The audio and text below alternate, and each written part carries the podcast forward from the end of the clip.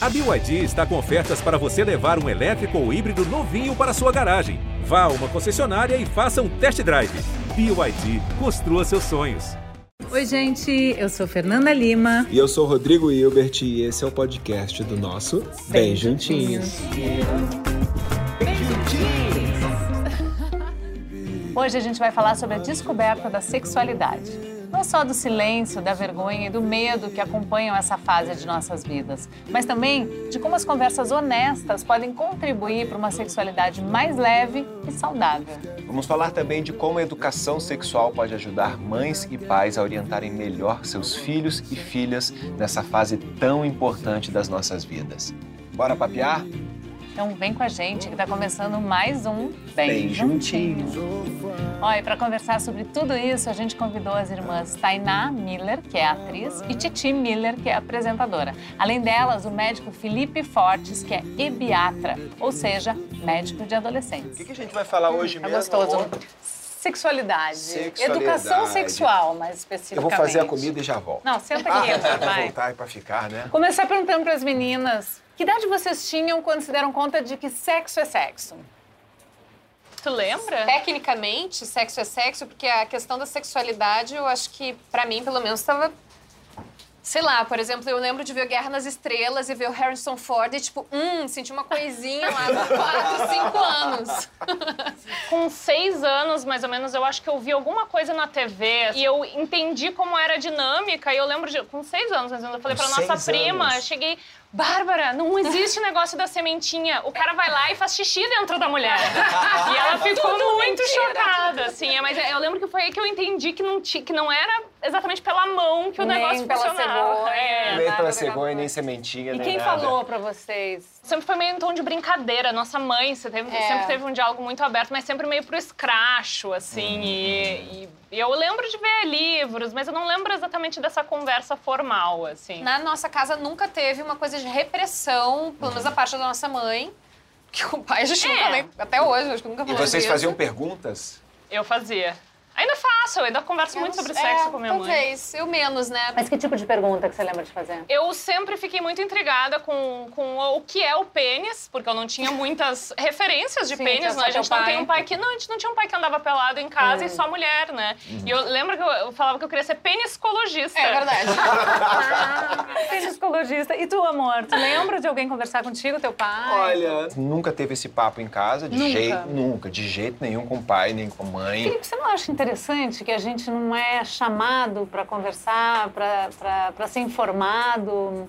Isso é uma grande questão, né? Que a sexualidade, o sexo tá na nossa vida, né? Uhum. Sim. E a gente tem uma coisa de postergar isso, né? Papo com os filhos, né? A gente tem uma, uma lógica meio de botar para frente cronologicamente, né? As experiências uhum. sexuais como se isso fosse proteger, né? Uhum. E é o contrário, né? Se você não fala, você acaba desprotegendo, né? Me lembro, assim, engraçado, né? Você tava falando, tava me lembrando. Eu tenho uma lembrança da conversa oficial. Que meu pai... Ah, teve a conversa teve oficial? Teve uma conversa oficial, que ele disse, ó, vou te mostrar uma camisinha. E a conversa foi essa. Engraçado, me lembro da cena como se fosse hoje. Ele abriu a camisinha e desenrolou ela inteira. E assoprou, assim.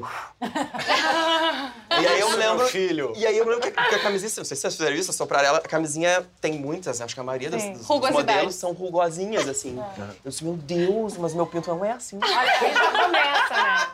A informação que eu tive quando eu era pequeno, quando eu era pequeno, era que com 15 anos eu vou te levar num puteiro. Gente, é, bem do sul é, também. É, bem do é sul. Isso. Imagina e bem machista, né? assim, né? Ih, não, você sai correndo do puteiro. Não né? te levaram? Não, não me levaram. Por quê? Porque eu acho que eu... Antes eu me resolvi. Eu acho que foi com 14 anos que eu tive a minha primeira relação sexual, né? Eu lembro que o meu pai, ele chamava, em determinadas ocasiões, ele chamava os meus irmãos e trancava no quarto. E era uma coisa que nunca acontecia, né? Se trancarem no quarto. E quando eles se trancavam no quarto, eu tinha certeza que eles estavam falando de coisas que eu não poderia ouvir. Uhum. E eu ficava esperando o dia que a minha mãe ia me chamar. Caramba. Mas, assim, durante um tempo eu fiquei pensando, poxa, por que, que a mãe não me chamou, né? Hoje eu entendo, respeito, Uhum. né? Tipo, tem mó, assim, fico, Vai nossa, fazer diferente. Claro que vou fazer diferente, mas óbvio que eu compreendo por que que ela nunca me falou nada, né? Por vergonha, Sim. esses, todos esses É tabus. muito difícil de falar sobre sexo, né? E ainda mais com os filhos, né? É. Que é um lugar que você que é meio angelical, né? Que você fica assim, meu Deus, não, não, não E às vezes não tem brecha mesmo. Eu, eu lembro da mãe de uma amiga, ó, a gente achou um filme pornô, devia ser do irmão dela, eu nem lembro. Mas aí eu, a gente colocou nós duas juntas, olha que louco. E aí ela falou, ai, parece que o coração tá tocando na perereca, tá batendo na perereca, né? Olha só. E a, e a gente tava sozinhas, sozinhas em casa, a mãe dela, eu acho que entendeu o que tinha rolado depois que ela chegou, deve ter achado a, a fita, era uma fita cassete, e ro- eu lembro de ter rolado esse papo. E a gente ficou super constrangidas, porque a gente já sabia que era uma coisa que era proibida, que não era pra se falar assim, e eu, eu lembro dela abordar de uma forma super delicada, mas mesmo assim não rolou o diálogo, então Sim, é muito complicado. sim. Mas tu vê como sim. não adianta a gente ficar tentando proteger, né? Porque se nessa época era uma fita cassete, tu imagina hoje É. o Não. universo que É. a criança É. tem é um alcance é de um problema também, né? Porque aí Exatamente. acaba que a criança, imagino que a criança aprenda o que que é sexo num- De na pornografia, maneira. que é o tipo o pior lugar pra se aprender, eu acho. Bom, desde sempre o sexo é associado a constrangimento e vergonha. Tem até em livro sagrado a ordem para a gente cobrir nossos genitais. E a gente raramente fala do assunto sem se acanhar. Felipe, por que, que mesmo com tanto sexo por todo lado, falar sobre sexo ainda é um constrangimento? Por quê, Fernando? Por quê, Felipe? Por quê? Será que eu acho que tem uma, uma ideia que as pessoas têm que falar sobre sexualidade com crianças significa que você possa estar querendo estimular as crianças precocemente sobre um Sim. assunto que não, Não. diz respeito a Com elas. certeza esse é o grande medo, Claro. né? Esse é o papo das escolas também, né? Assim, dificuldade que a gente tem de colocar no currículo escolar, de falar sobre isso na escola, porque vai estimular. Sim. Gente, não, né? Não, isso vai proteger. Eu, eu acho que existe um medo dos pais erotizarem os filhos, da escola erotizar os filhos, não sei o quê, quando na verdade o mundo, com essa, essa enxurrada de informações todos os dias, que não tem como proteger a criança, a não ser que isole numa bolha, sem tela nenhuma, tá muito erotizado, porque a sociedade Sim. patriarcal, ela é erotizada por si só, o capitalismo, ela utiliza do sexo pra vender, e principalmente o corpo das mulheres, né? Então, Sim. assim, se por um lado a gente tá preocupados em falar sobre camisinha com os nossos filhos em casa, ou que os professores deem aulas técnicas, né? Sobre sexualidade para as crianças, Quando, o mundo tá verdade, aí, e as crianças com acesso à pornografia e todos os tipos de estímulo que, na verdade, a gente não tem tempo suficiente para ver ah, os estudos, o que, que isso vai impactar realmente Sim. nesses cérebros, né? Claro, Sim. é. É, na verdade, fizeram estudos assim, uma turma que tinha educação e outra que não tinha.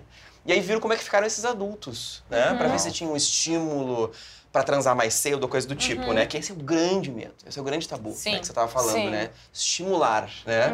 E aí se viu que os adultos que tinham edu- educação sexual na escola tinham ah, sexos mais prazerosos e mais protegidos. Menos incidência de gravidez precoce, menos incidência de eh, frigidez, de distúrbios da sexualidade, né? De doenças. E de abusos, provavelmente, De também. abusos, né? muito provavelmente. Tanto sofridos como você se tornar um agente do abuso, exatamente. Exatamente. eu assim, né, a gente como mãe de menino, fica assim, como que eu ensino meu filho limite sobre o corpo do outro, né? Uhum. E tipo, porque, ai, menino, menina... Enfim, a sociedade é essa que abre mais pros... Né, mais liberdade sexual ainda Pros para os homens claro. do que as mulheres, infelizmente. Então, como que eu ensino limite? Aí eu tava lendo uma coisa da, sobre a cosquinha, a cócega. É, então. Eu adorava fazer cosquinha no meu filho, não sei o que. Às vezes ele, ah, para, mamãe, ah, não vou parar. Aí eu entendi que não. Para, é para. aí que você começa, parou, parou. E aí agora a gente tá com Para, código. para. Filho, lembra do código? Não é não. O código pra gente não, Não é é não. não. Seja qualquer coisa que você esteja fazendo, mamãe não quer, ou tipo assim, se pendurar, não, quer. não é não. Parou. Eu também, cosquinha, não é não. Sim. Assim, a gente já ensinar o limite, né? Com certeza. É, desde Isso é educação cedo, sexual, né? Quando é que é o despertar da sexualidade da criança? Então, lá na barriga da mãe, né? É importante a gente diferenciar, né? Sexo de sexualidade Tá, também, né? isso. Sexualidade é uma pra Qual a coisa... diferença, por favor? É, explica de um jeito bem didático. Então, sexualidade é uma coisa muito ampla, né? Então, assim, você cuidar do seu corpo, você fazer xixi, você mamar no peito, já tem a ver com a nossa sexualidade. E sexo é um pedacinho, né? Uma fatiazinha da sexualidade, que tem a ver com a coisa genital, com a coisa erotizada. Não só genital, né? Mas a coisa mais erotizada do prazer sexual, né? Então é importante a gente entender isso, né? Inclusive que assim, que a sexualidade erotizada ela vem mais na adolescência mesmo, né? Então quando a gente fala de educação sexual para crianças, gente está falando desse outro lugar.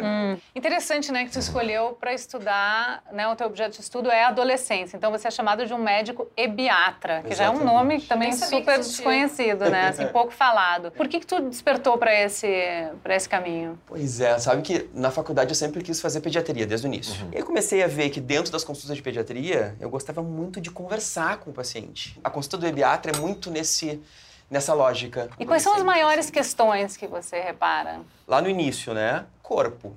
Os meninos num pavor que o pênis é pequeno. Sempre. Uau. Sempre, né? A gente tem essa coisa falocêntrica, né? Que precisa do pênis e precisa ser grande, né? O comparativo deles é com a pornografia? Provavelmente. Uau. Essa ideia vem da pornografia. Provavelmente. Essa é a grande questão, né? É, os- tem estudos que mostram que os meninos têm, né, os adolescentes, né, meninos, meninas, contatos com pornografia desde os 8 anos. As meninas um pouquinho mais pra frente, lá 9, 10. Mas super cedo também, né? Super cedo. É. E vem cá, e as meninas? Qual é a questão que as meninas mais trazem? As meninas também têm muita questão com o corpo, né? É, mas eu percebo também que as meninas é, é, conversam um pouco menos, né? Eu acho que tem a ver, claro, né, com essa Misoginia que a gente acaba um pouco menos sobre o seu corpo, sobre os seus prazeres, né? Por exemplo, falando sobre sexualidade, é impressionante assim, né? As meninas que já têm, por exemplo, vida sexual ativa, não têm prazer, não têm orgasmo. Começa que as meninas não se masturbam, né? E aí como que você não são vai estimuladas para isso, né? E os pais? Como é que você media essa relação entre esse adolescente e os pais? Ou quais são as questões dos pais? Não devem ser as mesmas dos filhos, né?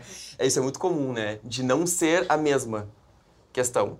Tá? É, é bem importante na consulta do, do adolescente você ter um momento sozinho com o jovem, Tá. né? E aí eu acho legal também que depois, quando eu, no final da consulta, eu junto os dois e estimulo para que eles conversem, né? Então, assim, é, na minha consulta eu ensino a colocar preservativo lá, tem um pênis de borracha que você coloca o preservativo, como é que é a técnica correta e tal.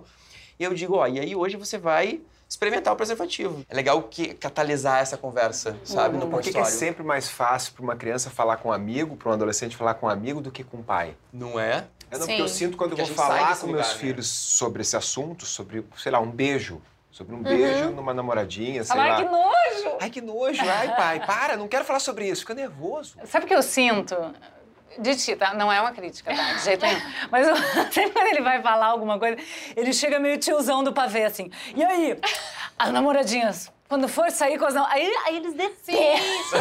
Ai, pai, para! Eles ficam assim, passados. Se tiver um amigo do lado, eles morrem de vergonha. assim. Então, também, eu acho que a nossa abordagem, por mais que a gente né, já, já seja outra geração, a gente já, esteja, já tenha mais facilidade, ainda assim a gente ainda chega meio quadradão, né? Eles acham ridículo. Mas tem uma coisa É, não freudiana, não, Na verdade, tem eu não disso sei tudo? chegar. Não sei nem se é namoradinho ou namoradinho, eu não sei Exato, chegar. pois então, é. eu- mas como é que faz, né? Porque Mas o é- constrangimento é nosso, É, né? o constrangimento Talvez é nosso, né? eles, Quer dizer, E eles... provavelmente porque não souberam chegar em ti quando tu tinha essa idade, tu não tem esse Exatamente, repertório. Não, né? e tem uma, tem uma história que eu adoro, eu sempre falo, já- todo mundo já deve ter visto esse vídeo da criança falando com a mãe no- na mesa de jantar, que ele pergunta, mamãe, o que é virgem?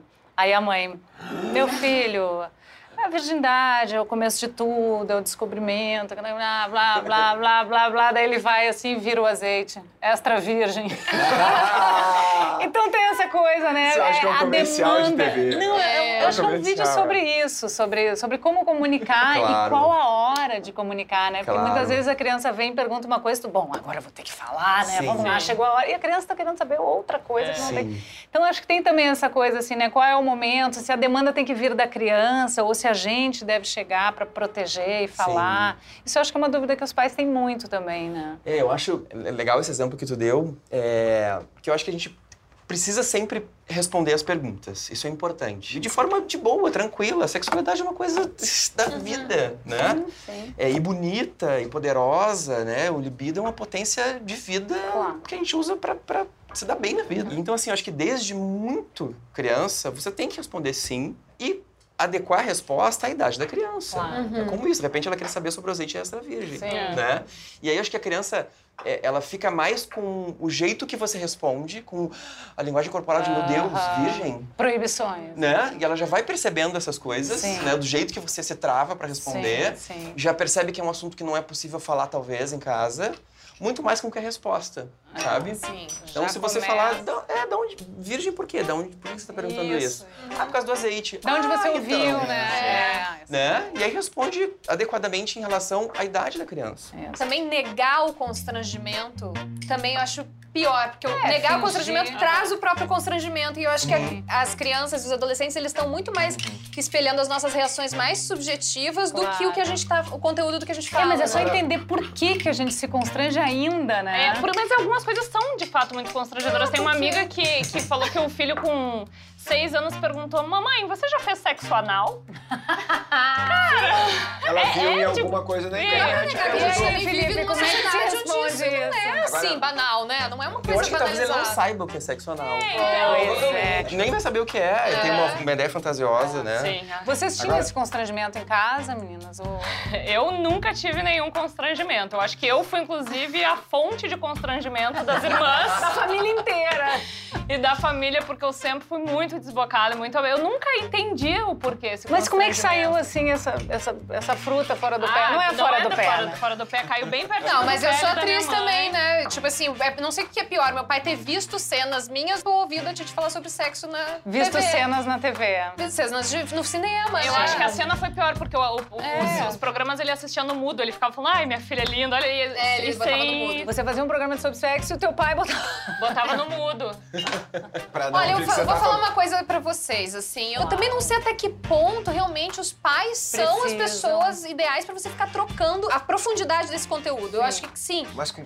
Uma coisa pra evi- evitar um abuso, evitar Sim, uma gravidez ah, precoce, Sim. evitar uma doença. Beleza. Não, mas levar assim, no ginecologista, levar no Vai E quem né? seria esse papo? com as- né? eu com as minhas amigas. Eu falar sobre o gatinho, sobre o que é isso, o que é aquilo, eu não vou falar E- com a minha mãe. né? É. Claro, vou falar, trocar com as minhas amigas, com as iguais, entendeu? Porque assim, eu não tinha o interesse também de me aprofundar nesse assunto com a minha mãe. Você tava falando, né? Assim, eu acho que o papel dos amigos adolescentes é, sempre vai existir e é muito importante. né? Claro, né? O adolescente precisa dos seus pares pra se conectar consigo mesmo, né? Esse é o movimento, é se desconectar dos pais, desculpa, Sim. né? Eles vão saindo. Faz parte. E se aproximando, Freud explica, né? estamos passando por Principalmente esse na questão momento. sexual. E- É isso que eu tava falando. Tem, tem, tem que desconectar, senão não Sim, faz esse parte do é preciso, crescimento sim, também. claro. Mas a gente não pode deixar de pensar Ah, que o sim. espaço né, do adulto, do Sim. cuidador, é um espaço muito importante, muito Claro. potente, né?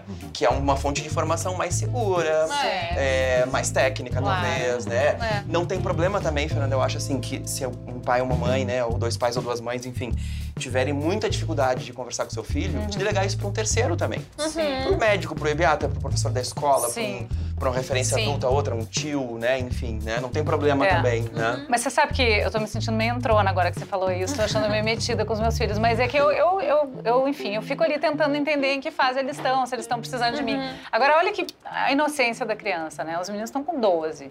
Eles ainda são muito ingênuos, muito. O negócio é o videogame, eu vejo que não tem Eles estão mais com o pé na infância do que o Sim. pé na É, menino adolescência. demora um pouco mais É. ainda, Só né, que o pra- corpo já tá em transformação. Então já tem pelo, né? Já tem, tem que usar desodorante. E, e um dos nossos fofinhos, assim, toda hora ele vem e fala: Mãe, eu não sei o que, que tá acontecendo, porque o meu pênis ele tá duro direto. Eu não sei o que fazer. Aí você- Mas que legal ele Dá vontade isso. né? de agarrar e falar: Meu bebê, deixa eu te explicar o que, que tá acontecendo. Aham. Porque você tem que explicar. Claro, ele claro. não entende, ele não sabe o que tá E acontecendo. ele tá com essa demanda, Tá né? Não é você demanda. perguntando, filho, Não, o piu-piu é. ficou duro. Não, tipo assim, é diferente de fala. mãe. Tô... Aí, e assim, às vezes mexe na sala, daí eu vou ali e falo, mano, deixa eu te falar. Vai lá pro teu quarto, entendeu? Vai no Claro. Banheiro, lá. um momento de intimidade, tu vai querer mexer mesmo, tu vai ver Claro. que ao mexer tu vai sentir uma coisinha gostosa e tal. Uhum. E aí eu falo, será que eu vou mais? Não vou mais? Não, vou parar por aqui, acho que tá bom por hoje. Aliás, o que fazer quando o filho ou a filha fica trancado horas lá no banheiro, né? Não é? Deixa! Deixa, né? Descoberta do Eu acho que tem uma gente. coisa também que é o direito à privacidade, né? Isso. Que todos nós temos, É, né? é, é. Titi, você já passou por algum constrangimento familiar envolvendo sexo? Não que eu tivesse percebido na hora, né? Mas eu acho que todo mundo já passou por aquela situação assim de, sei lá, uma, pegar um, um barulho, uma movimentação estranha. Eu tinha muita insônia, até hoje eu tenho muita insônia. E Tá eu, e eu simplesmente, não, eu invadia o quarto dos meus pais. E eles sempre deixavam a, porta entreaberta. Ai. E de vez em quando eles trancavam a porta, eu achava que um absurdo. Então batia a porta, mas eu nunca entendia. Eu, Mas, gente, por que, que às vezes eles deixam aberto, às vezes eles trancam? O que, que eles. Eles não querem que a gente entre na, na madrugada. ficava ofendida. E assim, e tinham que abrir a porta suado, ficava dormindo no meio dos dois, assim. Ai, meu Deus. Mas vocês já, fla- vocês já flagraram eles? Nunca Olha, flagrei. ainda bem, porque eu tenho relatos de amigos que flagraram. Assim, eu, não- eu- ainda bem que eu É. não tenho essa Só cena na estavam minha... suados. Só está, mas eu só entendi dez anos depois. E já, Ah, e- então tá, e já foram isso. flagradas, não? eu fui flagrada por. mas assim, era um, era um avô de um ex-namorado que era eu cego, né? Ele abria. Não foi, não foi, não foi. Não eu. O que aconteceu? Ele, não, relaxa que meu avô é cego. e era cego mesmo. Ô, Felipe, é importante que as crianças saibam que os pais têm uma sexualidade, que eles praticam, que eles namoram? Eu acho que sim, Fernanda. É, e eu acho importante a gente deixar isso uh, orgânico na vida familiar. Foi de onde eles também. vieram, né? Foi de onde eles vieram. É, é, o, o, mundo é assim, é. né? É, para eles poderem também experimentar a sexualidade deles mais erotizada de forma também mais tranquila e uhum. potente, né? Sim. E protegida. Sim. Acho que é a grande questão. A gente abrir o diálogo só protege. Bom, e como eu falei aqui, eu cresci com dois irmãos homens e vendo eles e meu pai falarem sobre sexo e sexualidade pelos cantos da casa. E eu acho que é assim que o machismo ele vai se reproduzindo, né? E na mesma medida que a sexualidade feminina é silenciada.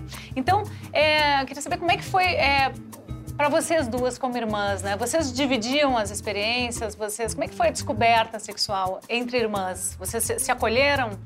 Muito. Sim, a Tainá foi a primeira pessoa que soube quando eu perdi a virgindade. Eu tava louca pra contar. E eu contei primeiro pra ela e eu acho que no dia seguinte eu contei pra minha mãe. E o que que eu falei? O que, eu falei? Primeira de... coisa que ela falou, usou camisinha. Eu já era com um namorado. Mais velha, responsável. É, não, eu já, assim, é. quando eu comecei a namorar, eu ainda demorei pra transar. Eu fiquei ele cozinhando, menino, uns meses, uhum. dormia na casa dele e não transava. Só na hora que estiver pronta, é, né? Tinha, tinha coisa... tipo, uma, né, um troféu ali. E, e eu Como é falava é assim, eu vou dormir, eu vou dormir e isso vai, ser, isso vai ser muito mais seguro e não o fato de eu dormir lá ou não não vai impedir eu fazer nada. E a minha mãe entendeu isso e eu acho que esse diálogo sempre foi muito muito aberto mesmo e eu sempre joguei muito limpo. Eu gostaria muito que o meu filho fosse assim também.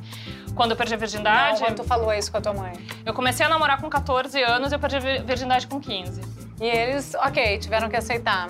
Com meu pai, na verdade, ele ficava muito mais pé atrás, só que meio que não tinha o que fazer porque eu era muito bicho solto, né? Mas vocês acham que o homem o homem de hoje se choca ainda com a liberdade sexual da mulher? Com certeza, espanta, Sim. inclusive, muito, muito caro. A liberdade assim. empoderada, talvez, né? Estamos ainda numa transformação, os homens talvez ainda estejam acostumados nessa sexualidade a serviço. Uhum. E não autônoma, né? É. Sim. No seu consultório, os, os meninos falam sobre isso, Felipe? É, eu acho que. As é, meninas e os meninos? Os meninos falam muito, acho que os meninos são muito amedrontados mesmo, assim como o Rodrigo falou, né? Assim, o homem, né? Outro dia no consultório, o menino perguntou assim, tá, mas ficou me perguntando as minúcias, né? De como fazer. Uhum. Mas, tá, mas e, e, e, e, se a menina for muito safada, eu já posso sair metendo logo? Uhum. E aí eu disse, então, como é que, é, primeiro, o que é safada para você? É. Né? O que é isso, né? Olha que lugar que ele colocou a mulher, né? Assim. E, é, um, e é de, um, de uma a relação entre dois, o sexo, acho uma delicadeza tão individual daquele encontro também, né? Que não tem regras, sim. não tem manuais, uhum. né? Sim, sim. E o que eles assistem é cheio de manual, é cheio de roteiro, é roteirizado. Mas tu acha que eles, eles se preocupam com a questão, assim, de, de como chegar, de essa coisa de assédio, né? Que hoje há essa dúvida, né? Quando é que uhum. ele acha que ele pode estar assediando ou não? Existe essa preocupação? Eu acho que existe, isso é mais potente nas meninas, uhum. né? E nas mulheres, enfim, nas meninas jovens. É, e isso amedronta muitos meninos uhum, também, sim. né? Como você estava falando, essa mulher empoderada assusta, né? Uhum. Sim. O menino sim. hétero, né? Enfim. É, e aí acho que esses movimentos começam a acontecer. Principalmente por conta das possibilidades de experimentação. É importante a gente experimentar para ver descobrir a nossa sexualidade, claro. o que a gente gosta, o que a gente não gosta, onde pode, até onde não pode, Sim. né? Ô Felipe, e a escola? Qual é o papel da escola na educação sexual? Ai, ai, ai. é, difícil. Nossa, acho que a escola é fundamental. Os adolescentes, as crianças estão muito tempo na escola, estão convivendo entre eles, estão interagindo entre eles, estão beijando na boca na escola, né? Então a escola é um lugar, sim, de conforto afetivo, técnico, educacional. E às vezes de segurança também, de segurança. porque os abusos acontecem na maior parte dentro de casa. Essa é a grande uhum. questão. Essa é a grande questão. Por que eu acho que a escola precisa ser um lugar empoderado sobre a educação sexual? Porque a esmagadora maioria dos abusos sexuais são dentro da família. É isso Uau. muito e aí a criança precisa ter esse lugar. Né, pra identificar, não, mas peraí, a criança é de 4 anos, né? Uhum. Saber onde é que toca, onde é que não toca e tal. Uhum. Mas peraí, mas, professora, acontece tal coisa na minha casa. Uhum. Né? Então, assim, a escola também faz parte da rede de garantia de direitos e proteção claro. das crianças e adolescentes. Né? Os professores estão preparados para dar aula de educação sexual? Pois é, eu acho que isso é uma coisa muito heterogênea, né? O, o tema sexualidade, educação sexual, enfim, ele pode ser um tema transversal na escola. Não precisa ser ou professor de biologia. Uhum. A gente sempre uhum. tem um professor que tem um traquejo melhor com adolescente, um cara que é mais tem uma, uma, né, uma chegada melhor assim com os alunos. Uhum. Então pega essa pessoa e poder ele falar sobre isso, né? Eu acho que a gente está conseguindo, né, é, viver com muito mais liberdade do que Sim. os nossos pais, nossos antepassados.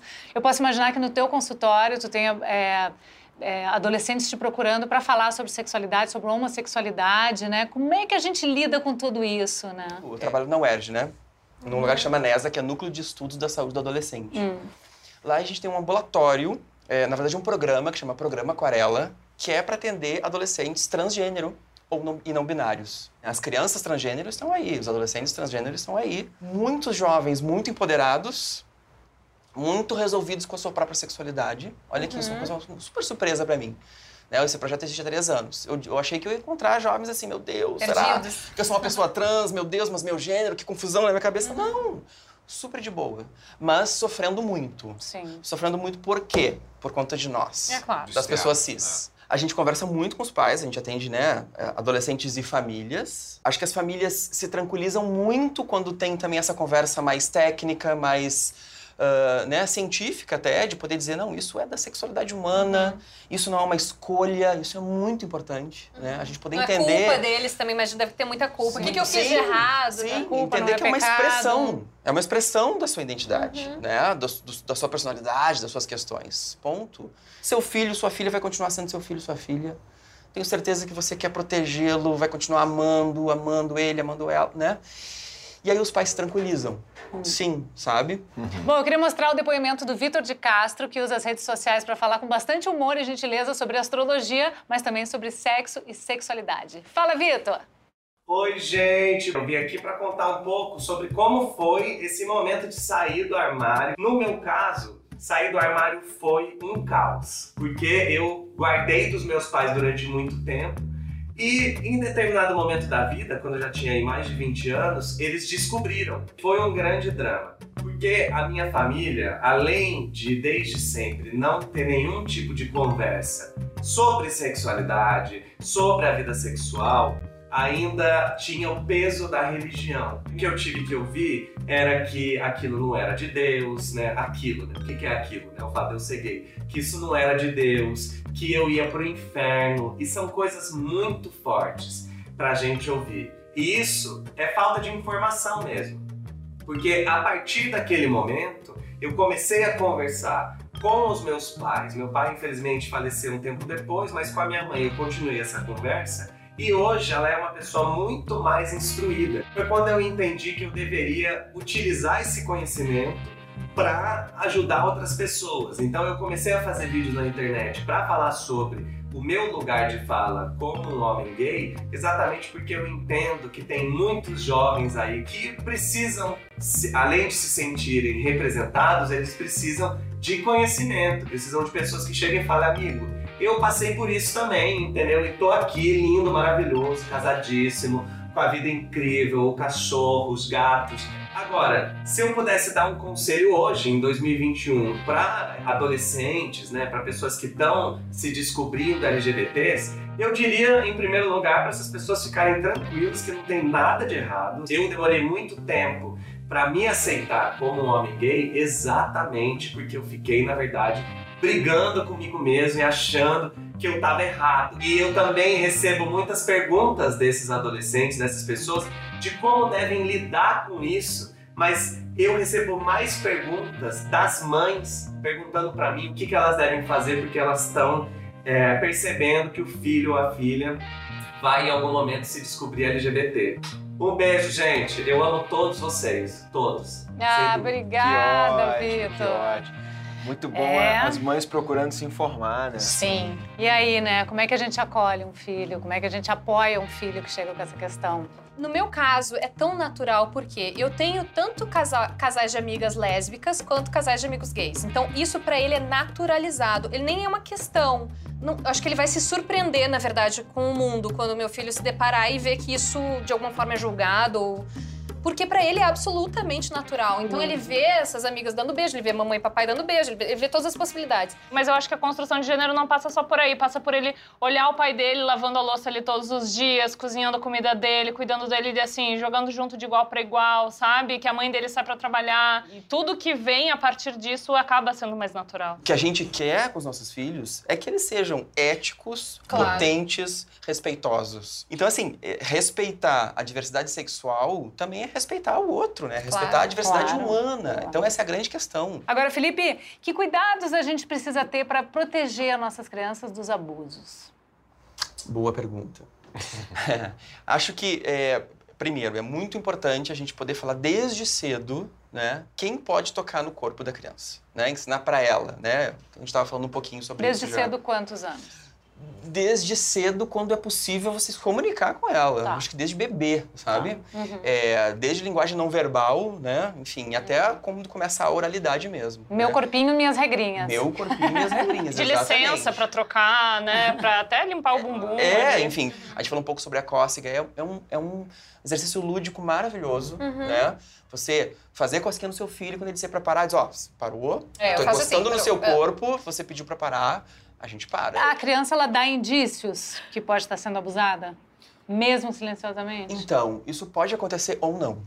Né? Isso Uhum. que é a grande questão, né? Que a gente observa que as crianças são abusadas por anos a fio. Sabe. Chega na vida adulta, também não consegue falar. Nem lembra às vezes, né? A pessoa com 48 anos resolve abrir na sua terapia depois de muito tempo, né? Até porque Aí pode o ficar... pessoal mais insensível fala, nossa, mas por que, que esperou tanto tempo pra falar? É, é, é.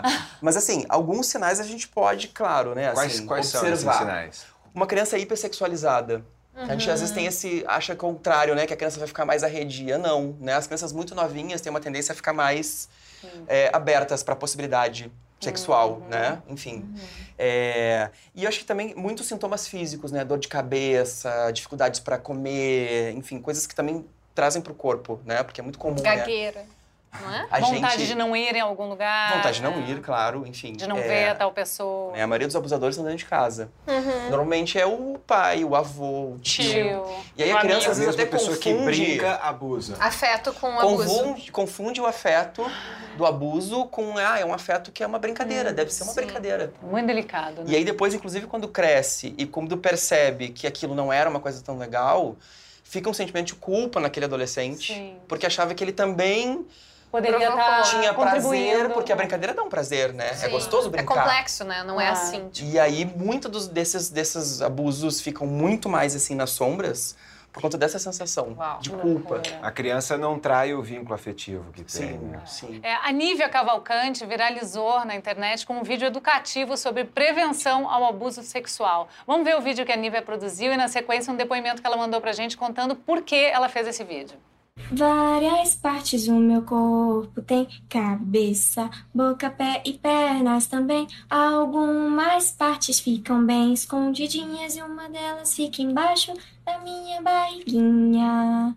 Nelas ninguém pode tocar, não, se não tiver a minha permissão. Se desobedecer e nelas tocar, eu vou correndo pra mamãe contar. Se não resolver, eu tenho que pensar quem é a pessoa que pode me ajudar. Titia, vovó, professor, o irmão, um deles terão a solução. Nisso e naquilo ninguém pode mexer. Nisso e naquilo eu tenho que proteger. Nisso e naquilo ninguém pode tocar, não. Porque eu sou corajoso e não aceito, não.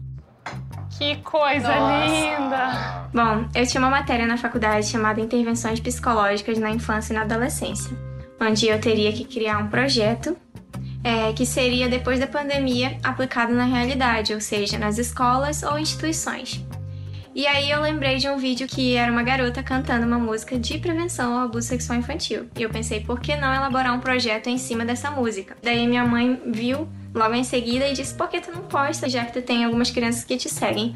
Postei o vídeo e 10 minutos depois já tinham mais de 24 mil curtidas e várias contas verificadas começaram a comentar sobre a relevância do vídeo.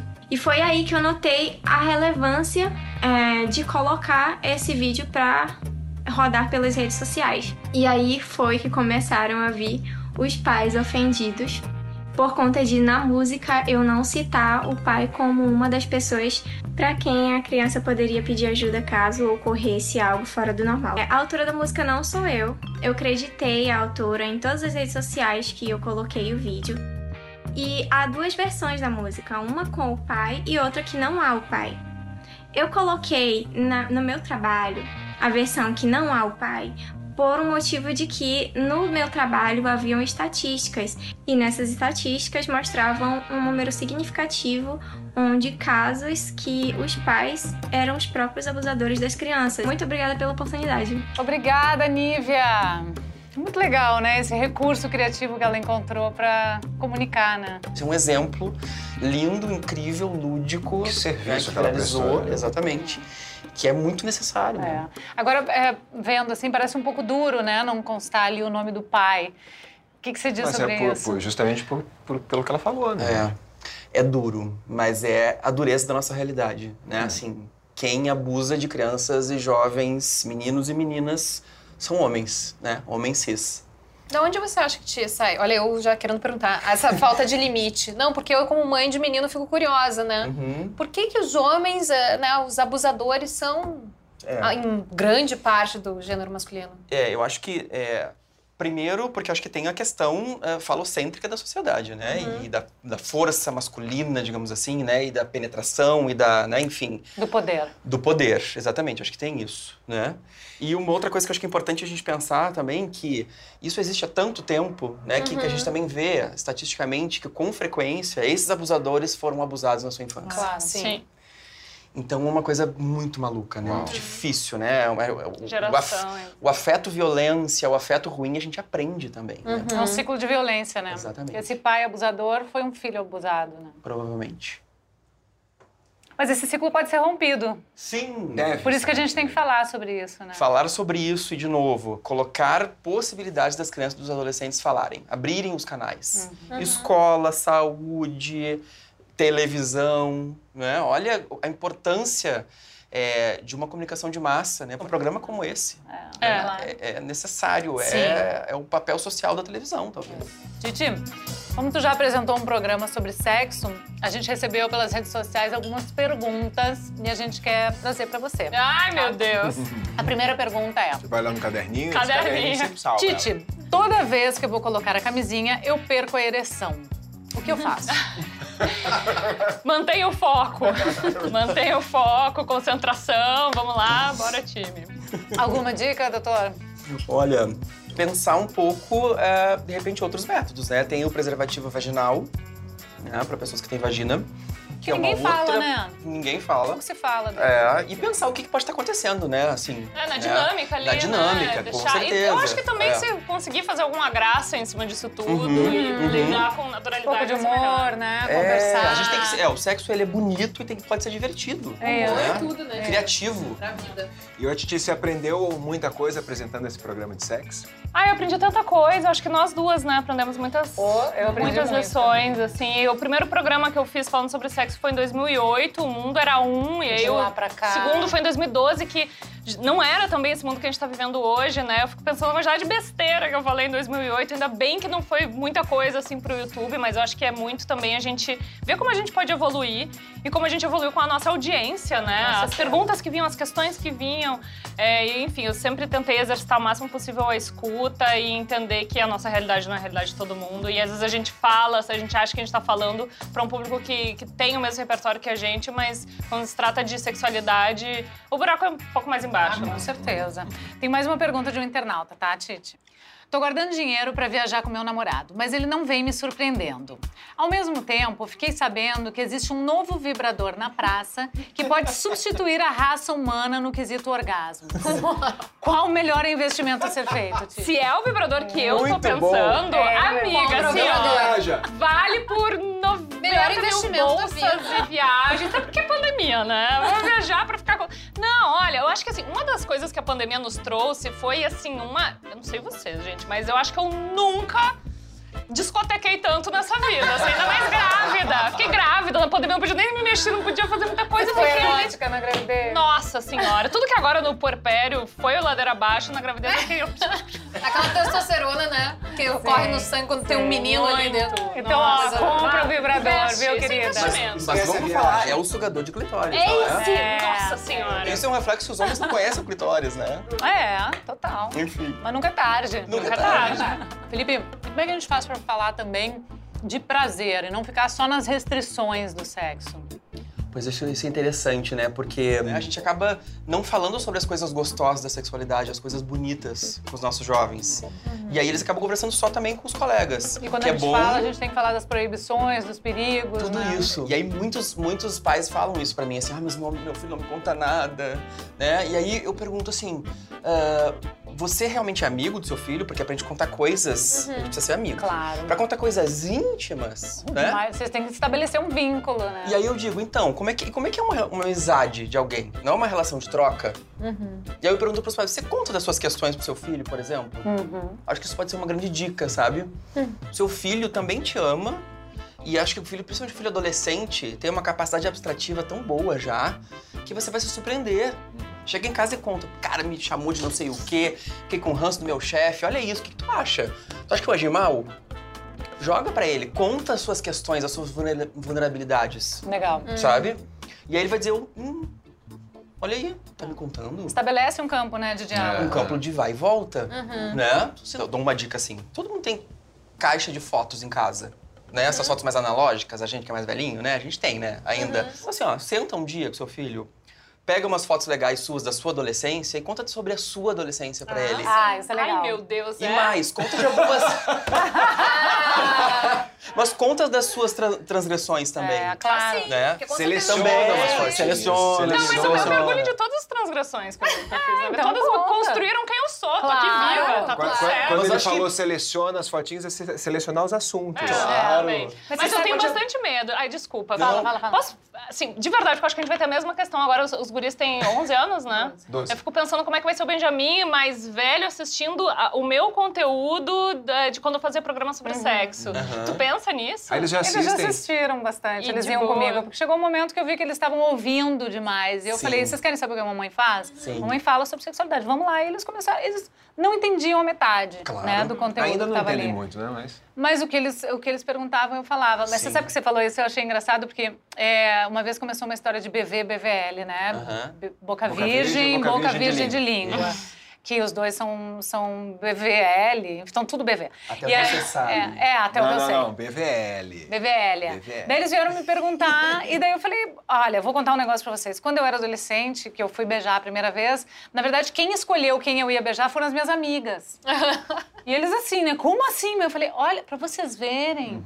Que absurdo. Lá na Idade Média, né? É quase na Idade Média. lá na mamãe Idade- teve- Porto Alegre, eu não 90. escolhi quem eu ia beijar. Sabe por quê? Porque eu fui pressionada, porque eu era a única que ainda não tinha beijado. sim. Então eu gosto de expor também as minhas É. vulnerabilidades Claro. pra eles entenderem e não repetirem, né? Claro. Porque, tipo, escolha quem você e quer. né? principalmente, horrível, abre um né, canal. Foi. Abre o canal. E aí é bem possível que o dia que eles tomarem alguma pressão pra fazer alguma coisa que eles não querem, Eles vão lembrar eles vão, disso. vão lembrar disso, vão ter potência pra dizer que não. Com certeza. E depois vão te dizer, Ah, nossa, sabe o que aconteceu? Aquele Eu negócio que você contou pra também. mim aquele outro dia. É. Então abre um canal É. de diálogo, né? Olha, gente, que papo bom. Bom. Felipe, Tainá, Tite, amor. Aprendi muito com vocês, com essa troca. Muito Foi bom, né? lindo. Muito obrigado por vocês terem vindo. Obrigada. Me deu com essa sobremesa aqui. Por favor, continue comigo. Ó, falar de educação sexual é fundamental para a segurança dos nossos filhos. Falar de forma honesta é a melhor maneira que a gente tem de protegê-los da violência do mundo. Sem contar a oportunidade que se abre de associar sexo a coisas boas e não apenas a perigos e cuidados. Assim, eles podem se tornar adultos sexualmente mais realizados. É isso que a gente quer, né? E falar de educação sexual é dar aos nossos filhos consciência sobre seus corpos, sobre seus desejos e sobre quem eles são no mundo. Quando a gente, que é pai e mãe, não souber responder a pergunta curiosa de um filho, vale dizer com sinceridade: olha, eu não sei, mas eu vou atrás dessa informação. Assim, as crianças confiam cada vez mais em suas mães e em seus pais como fonte de informação. E eu vou terminar com as palavras do educador Paulo Freire. Olha que bonito. Educação não transforma o mundo, educação muda as pessoas. Pessoas transformam o mundo. Uau. Que lindo. É Paulo isso. Freire. Até semana que vem, semana um que grande vem. beijo. Obrigada. Obrigada. Adorei a presença. Adorei. Obrigada, Obrigada gente. Obrigada pelo convite. E vamos continuar comendo. Bora se testar toda semana e repetir esse papo? Vamos!